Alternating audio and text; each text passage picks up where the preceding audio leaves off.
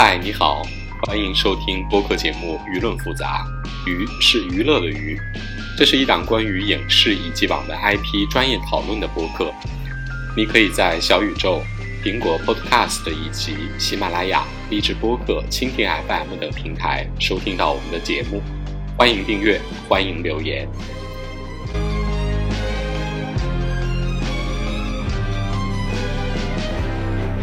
大家好，我是从二。我是农民林这集咱们聊点儿时髦的，啊，对，又时髦又冷门。对 我们聊一聊美剧《继承之战》。呃，对，它的第三季刚刚开播，虽然只播了三集，但是打分已经到了九点四、九点五的程度。九点五吧，因为对它第一季在豆瓣上的评分是八点六吧，然后第二季就飙到了九点四，然后第三季呢刚刚播了三集就是九点五，但是呃要说明的是这个九点五是大概不到一千个人打分打出来的，你就知道它有多冷门。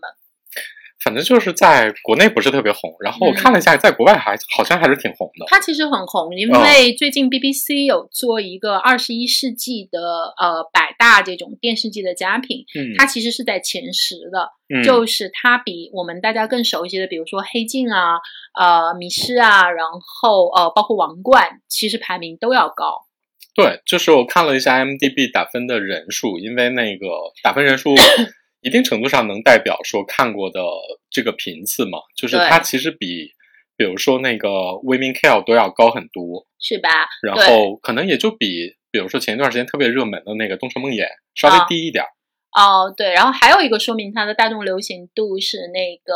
呃，它在第二季热播的时候，那个 BuzzFeed 上甚至会有测试，让你测一测你是《继承之战》里的谁，这一点是很能够说明它的呃流行度的。但说回来啊，这个剧啊、不流行，其实我们觉得也是很正常，很正常的，因为呃，就非常通俗的讲啊，这不是一部爽剧。就他谈论了大量的一点儿也不爽的人生，虽然他其实拥有一个特别狗血的结构和故事情节，你可以讲一下，因为我觉得大部分人可能没有看过《。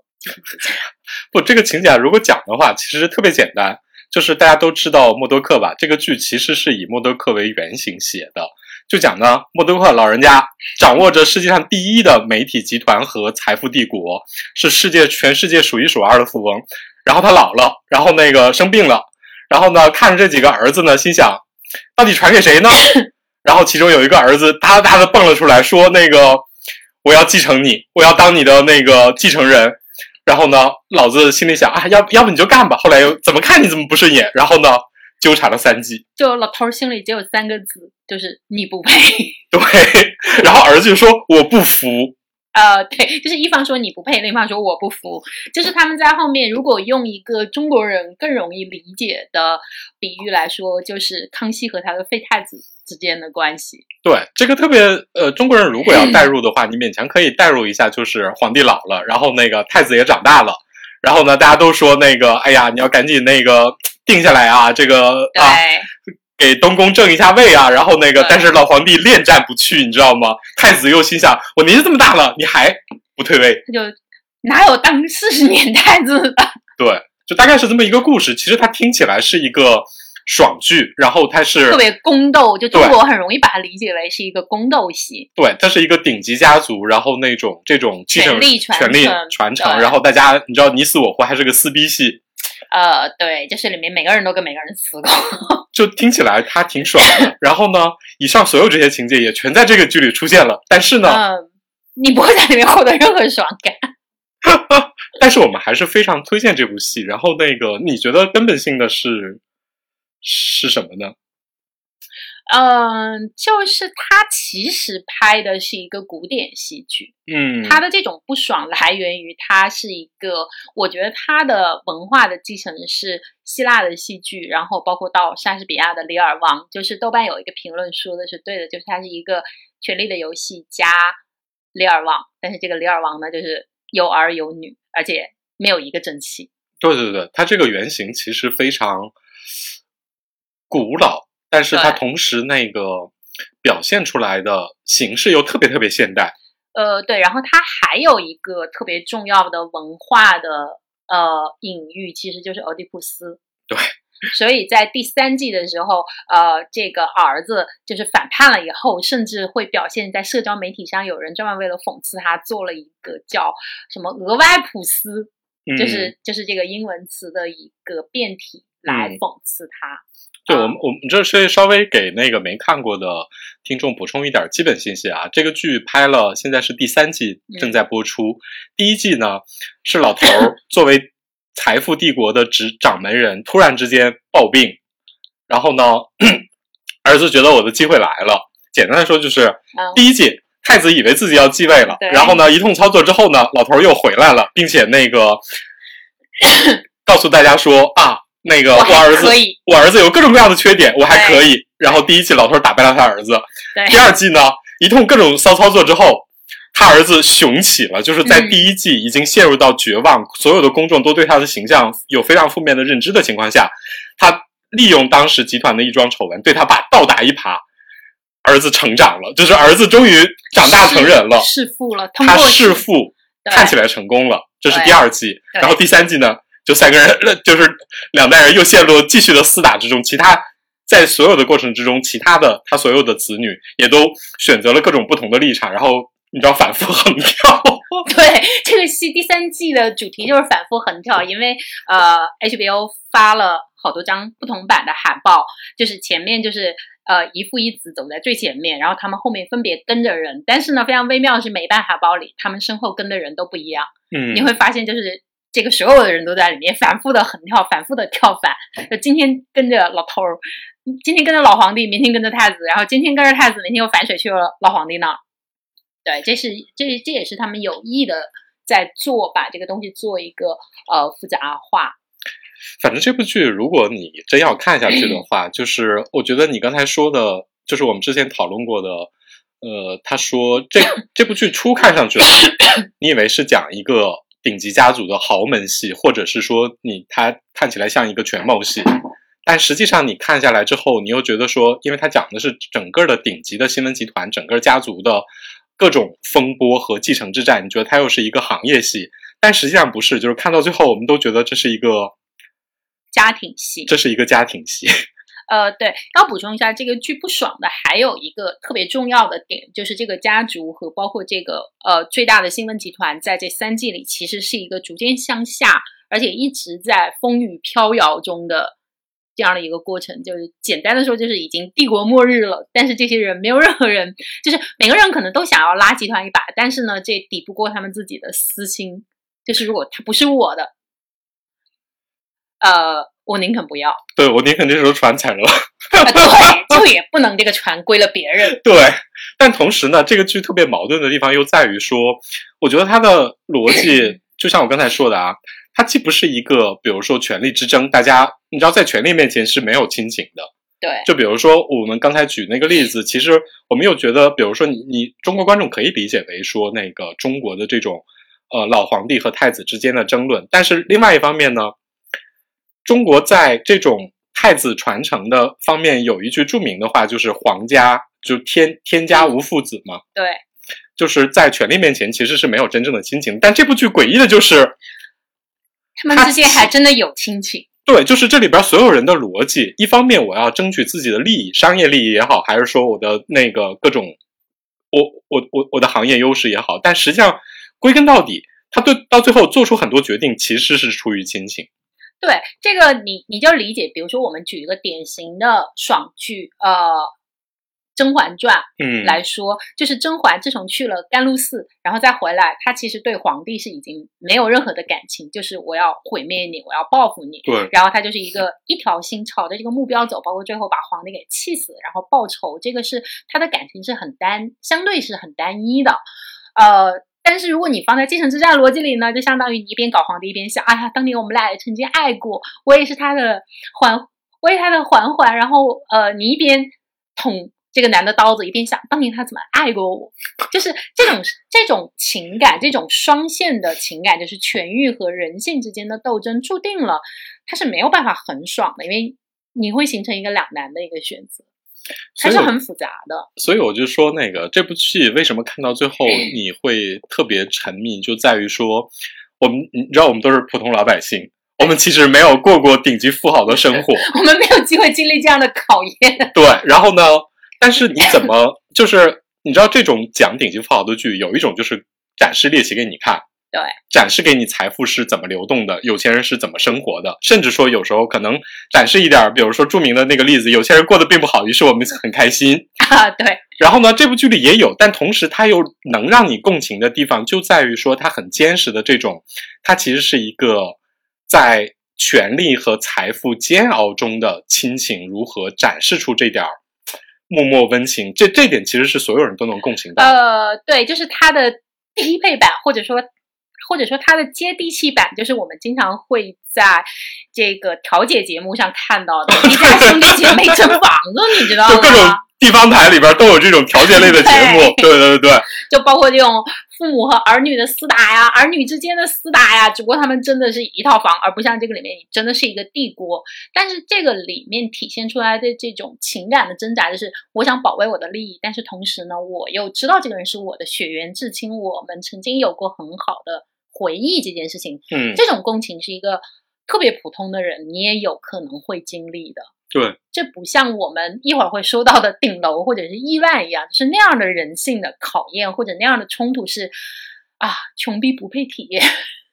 你在这三季里边，你印象比较深的几个这种温情脉脉的时刻是？啊，我其实这三季下来，我最喜欢是第二季，因为第二季实际上是呃，Kendall 就是这个废太子，就是这个太子被打入到低谷，因为他在第一季我们要说一下，就他在第一季他爸是怎么把他的这个篡位逼宫给挫败呢？因为他吸毒，就是他在他无法控制他自己巨大的压力，他爸知道他一旦就是面临压力，他就很可能会倒向吸毒，所以他爸就运用各种公式，然后。逼他，然后最后他就吸毒了，而且他因为吸毒还就是让一个无辜的一个男孩就出车祸了，哦，出车祸死了。这件事情对他本人来说是一个特别大的伤害，因为嗯，说一下这个废太子，就是他是他们家里面人性比较比较充沛的那个人，所以他有点承受不了这件事儿，所以他在嗯第二季他被他父亲呃。他向他父亲求助，他父亲给他掩盖住了这个人命的伤亡，但同时他必须向他父亲妥协。他在这一段的开头其实是像行尸走肉一样，他在很多次孤独的走上他们那个大厦的天台，那个然后看着那个楼下，这个时候那个围栏旁边是没有任何的遮挡的，也就是说这个镜头其实是暗示他有很多次考虑过跳下去，但是在后面呢，呃，有一次他们那个大厦受到。这个袭击的时候，他父亲先躲进了安全室，然后不停的问说：“啊，那个 Kendall 就是这个废太子，说他在哪儿？他在哪儿？”然后其他人一开始，我我看到以为说他可能是怕他被恐怖的袭击，嗯，后来才发现说，呃，后来他儿子就来了，然后最后在这一集的结尾，就是这个太子又重新的走上天台，他就发现天台就竖起了特别特别高的那个玻璃的屏幕，这样的话他就不可能再跳下去了。你才会意识到，就是他父亲在那个安全室里时候特别的担心他，而不是其他的孩子的一个原因，其实就是担心他呃从这个楼上跳下去，担心他真的受不了自杀了。呃，对，这个就是我觉得这个情节是特别体现我们前面说的，就是你在特别自私的考虑自己的时候，你对你的这个儿子或者父亲这个，或者说是你的敌人。你们之间仍然是有感情的，你们仍然是一个家庭。我跟你说，就是这一家人啊，就是包括老父亲、他妈妈，然后各种叔叔，然后还有这三个主要的大儿子、二儿子和这个小女儿，然后包括还有一些外围的亲戚和公司的所有的 董事，然后各种股东什么之类的啊，在这么一个庞大的集团里边，所有人如果论无情、残忍、自私。老爷子就是这个以默多克为原型的这个董事长，就是这个这个他叫什么罗根是吧？对，就是一个暴君。这这这个暴君其实是最无情的。对。但是反过来啊，就是比如说你听那个呃李玲同学刚才讲的，他对这种温情脉脉的环节，反而是这个老头我也是。对。就是你知道第二季里边他儿子绝地反击，然后那个 把老头掀翻在地之后。啊，老头有一刹那露出了一些欣慰的表情。对，就是他们俩，我特别喜欢那集，就是就是我特别喜欢那种扭曲的关系。对，就是特别扭曲。我们一边捅刀子，一边说我爱你。对，就是老头被儿子暴打一顿，就是 脸放在地上搓，然后几乎就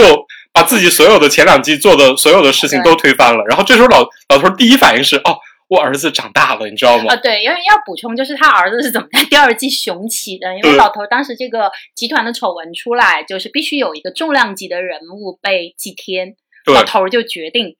让他这个儿子，就这个太子祭天。对然后呢，这个太子说：“嗯，你有你真的有考虑过我能继位吗？可能他其实那时候已经做好了，就是我要不就祭天吧，就他可能希望他父亲最后的肯定他一下。但是老头儿呢，非常微妙的说：嗯，你不是一个杀手，你永远不会成为一个杀手。”哇对就说完这句话之后，他儿子就跪下来，然后吻了一下他父亲。但是实际上，这个呃，在他们的文化意蕴里，我觉得是可以理解为呃犹大之吻的。嗯，因为他很快他就去了发布会，本来在这个发布会安排上他要公开的认罪，然后他就在这个发布会上说，嗯，我父亲是一个暴君，他应该为此是一个邪恶的怪物，他应该为此负全部的责任。嗯，然后这个时候老头正在那看着这个视频，老头脸上的表情呢，那一秒真是觉得是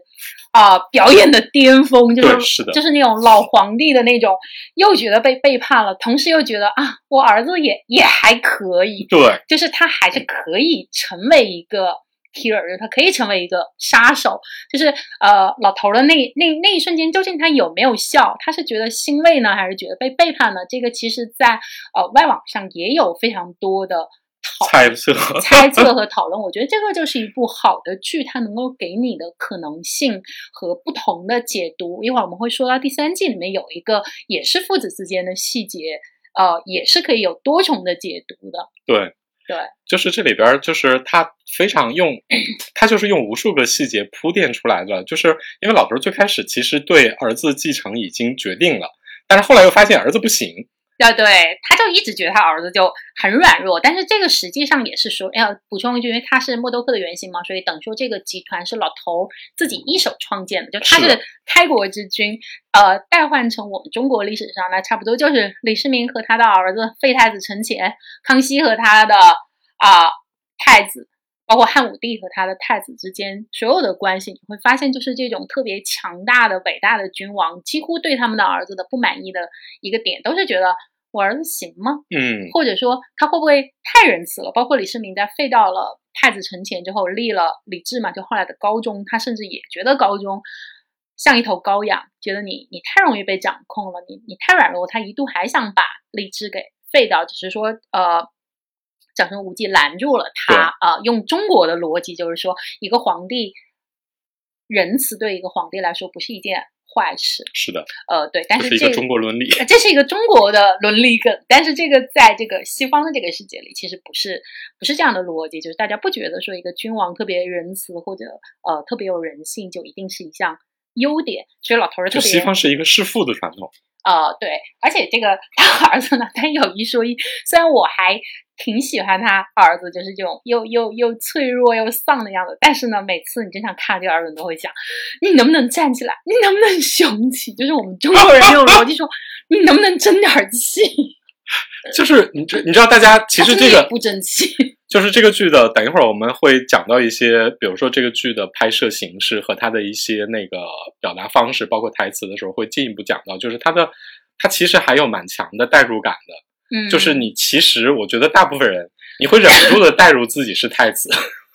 呃，对，但是呢，你如果它又不是就是一个爽剧啊，我觉得通常你需要有一个单一的代入视角，就比如说《延禧攻略》或者是《甄嬛》这种，你都是有特别明显的，你就是代入主角，然后遇佛杀佛，然后哪怕我被打到低谷，我要绝地重生，这个是很清晰的逻辑，因为这个主角他肯定有会着力的去塑造他那样的优点和那种爽感，让你愿意代入。但是这部戏的问题就是，就算你想代入太子吧，你也经常觉得这个太子啊，这个太子吧，就是他从他从剧本和人物塑造方面就天然给你制造了一种尖利效果，就是太子很不争气啊，就他真的很 废。太子太子很久才才那个雄起一次，而且在这个过程之中，你知道，就你你相比老头儿的杀伐果断，就是那种传统戏剧上我们认为的那种、呃君王的，对那那种气魄和那种爽感，其实太子差了很多。就是我我在看的时候，其实我会不停的想起《金瓶梅》和呃《金瓶梅》和张爱玲，你知道吗？或者说主要是《金瓶梅》，就是为什么？就是《金瓶梅》也是一个你很难带入里面任何人的嗯，小说，就是他在他把所有的人放到一个大的环境下去描写那种平庸的恶，就是每个人都在争取自己的利益，但是呢，没有任何人有一个自觉说啊，我是一个我是一个坏人，我现在干的事儿很自私，我会伤害到别人。没有，所有人都觉得，嗯，我保护我的利益不是很正常吗？同时又为自己的行为找各种各样的借口，嗯，就是这种嗯不自觉的恶和这种呃对于。呃，这个世界就是它构成的这个世界里所有人的这种人性的弱点，然后人性的那种恶，它都给你毫不掩饰、毫不加以任何的呃借口。就比如说甄嬛在里面，呃，你要带入就是她，她也她也害人啊，她也那个背叛她的丈夫啊，但是这个剧集都会想办法给你一个借口。就是让你很能够顺着接受下来，说哦，我做这一切都是因为他们害我，是因为我不得已。但是比如说类似于像《金瓶梅》，或者是嗯呃，比如《李尔王》，或者是类似于到这种《继承之战》，你会觉得所有人都没有什么借口。他们之所以这么的糟糕，就是因为他们本性糟糕。不，这这就这就涉及到我我我我其实看这个剧另外一个特别重要的感受，就是这部剧的这部剧很奇怪的把真实性和文学性融合的非常好。嗯，对，这也是我就你这个话，我觉得也可以用来形容《金瓶梅》。对对对，就是这种，你知道，它有点如果如果用，比如说我我是学新闻的，就是如果用新闻的话说，就是它有点像新新闻主义的这种。用小说化的语言描写非常冷静、客观的、不捏造的事实的那种质感，甚至不给里面任何的角色就是一个一个掩饰，对，就是对自己的这种不义的行为，呃，就是他不给你任何的借口，你会看到他，就是一方面他自己，就是从人物的角度来出发的话，就是这个剧里边的。大部分人物他其实不给你说，比如说一般的戏剧里边啊，我们会说这人之所以这么做，是因为他有一个，比如说有一个悲苦的童年，或者说他有一段不堪的感情，怎么怎么样？是因为他的父亲一直在伤害他。对对，就是给你一个非常完整的人物谱系，但这里边其实没有，或者说他根本把这些隐藏在了特别多的细节里边，一些特别客观冷静的细节里边，让你自己去想，然后他根本就。不给你说，比如说主角我还要哭五分钟，然后那个 怎么怎么样，根本没有。啊，对，或者像《甄嬛传》里面，我背叛我的丈夫是因为他一直拿我当他那个亡妻的替身，那种呃都没有。这里边就是说，大家的欲望是既复杂又简单的，就是它特别符合怎么说呢？就是我们我们这也是我觉得这部剧能引发一些共情的原因，就是它其实不是那么抓马。对，但是这种引发的共情是你一定要对自己的就是人性做不到什么事情这件事是是有敏感，是有自觉力的。对对，呃，就他们在这个里面就是经常让我想到《红楼》，它没有那么像《红楼》，但它里面的 特别让我想到《红楼梦》的一个标题叫“尴尬人偏遇尴尬事”。大家对我，我跟你说，我我我我好几次看到里边有些人物脸上的表情的时候，我心想，哎，演员怎么这么会演？这就是。你知道有一些尴尬的表情真的很难演，对，而且这就是我们要说到的那个视觉上，它采用的一个视觉的语言，它在这个里面是仿纪录片化的，对，就是他经常在一个主角即这个角色即将遭遇他人生的尴尬的时候，把那个镜头突然急推推到他的脸上，给他一个大特写，然后定格在那儿，然后你就可以看他的观赏他的定格几几十秒。这个剧的拍摄手法实际上是用的一种手摇镜头和一种窥探的视角，就是它大部分人物的在，比如比如说在人物在有动作的时候，实际上它是一个运动的镜头，而且那个镜头你会觉得有点晃，你会稍微觉得有点晃，它特别它拍出了一种伪纪录片的感觉，就是你仿佛觉得自己在看一场，比如说豪门真人秀的感觉。对，然后在一些大家定格下来坐着讨论，比如说大家你知道开各种会的时候啊，或者说在各种密室里边密谋的时候，他经常是镜头从一个角度去偷窥。它会有前景，会有一点遮挡物，或者是有一个人物的视角，然后再从这个旁边推过去。然后呢，像刚才那个农民林说的，就是那个有时候他会直接把那个镜头推到你脸上，而且是在你人生觉得最尴尬，然后那个呃最丢脸的时候，就定格在你的脸上。这种手法就因为我其实一开始看的时候，因为这两年美剧的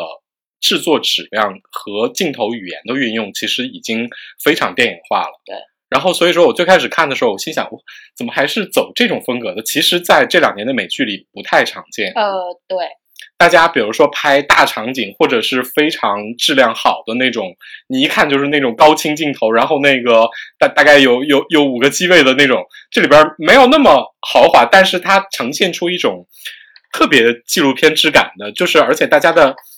呃，当然，大家表演也非常非常好啊，这是等一会儿再说。包括你说到这个打光的问题，你会发现它刻意的给你营造出一种仿佛是自然、真实环境的感觉。就是比如说，呃，如果有兴趣的话，你们可以对比一下亿万的镜头和这个《继承之战》的镜头，就非常的明显。继承亿万就是你刚才说的那种美剧现在这种顶配的这种光，然后这种运镜，就是它非常的清晰，非常的丝滑，然后它的那种光也是一种。透露着有钱的光，对，一看就是那种特别怎么说呢？这个这个景大概布置了三个月，然后那个每个地方都喊着“我们有钱”，对，有钱人的世界，对。但是你看这个《继承之战》，有的时候你可能没有那么意识到，就是这帮人有多有钱。他们是一个可能在剧里的设定上，肯定也是世界排名前一百的富豪了。你你其实不太会意识到这件事。他基本上他。就是这个剧，很多人有时候会把它跟那个，就是那个《贝林子》，就是那个《亿万》做比较，因为都是讲这种顶级富豪的战争的，而且都有一个呃非常抓马的原型人物。对，然后也都是以纽约为主舞台，你知道呈现的。但是这部剧里边跟《亿万》不太一样的，就是《亿万》还刻意呈现了很多戏剧化的、很抓马的。很符合大家对富豪预期的那种，你知道一掷千金，然后豪奢的这种这种富富翁做派。呃，括号就是有钱就是可以 为所欲为，对，就是各种欲为所欲为。对，我觉得豆瓣还有一个评论说也很好，说亿万就是有钱人以为自己是的样子。对，然后呢，嗯，继承之战呢，就是。有钱人真正是的样子，对，就是他这种。还有就是顶楼是，我操，普通老百姓觉得有钱人是的样子，就是皇帝吃两碗红烧肉的那种。呃，对，就是大家的智慧和这个呃高级程度，在这三部戏是依次往下的，你知道吗？对，就是《继承之战》，我觉得这点是特别好的，就是它的这也是它的真实性的一个特别好的表现，就是。这个顶级家族的所有的，你觉得他是富豪的细节，他都没有刻意张扬，他全是在事件推进之中不经意的表现出来的。比如说，呃，就就比如说最新一季老头那个老头被陷害了，他不是被陷害的，他是活该，他是活该。然后呢，老头陷入了危机之中，老头呢要要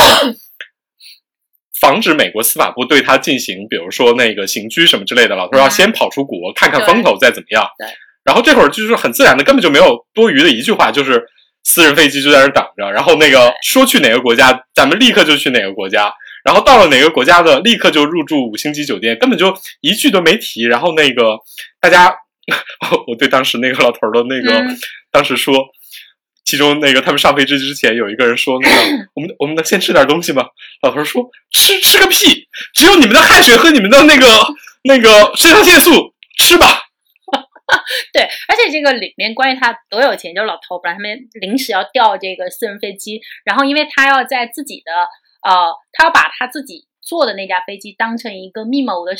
密谋密室来商议谁是下一个接任 CEO 的人，所以他就把剩下的一部分不能参与这个事儿的人就赶到另一辆私人飞机上去了。这个里面就只有一句台词说。你再去找啊！对，我再去找一下呀。对，就是，然后你特别轻而易举的谈论他的财富。对，就是大家对这些，比如说细节，比如说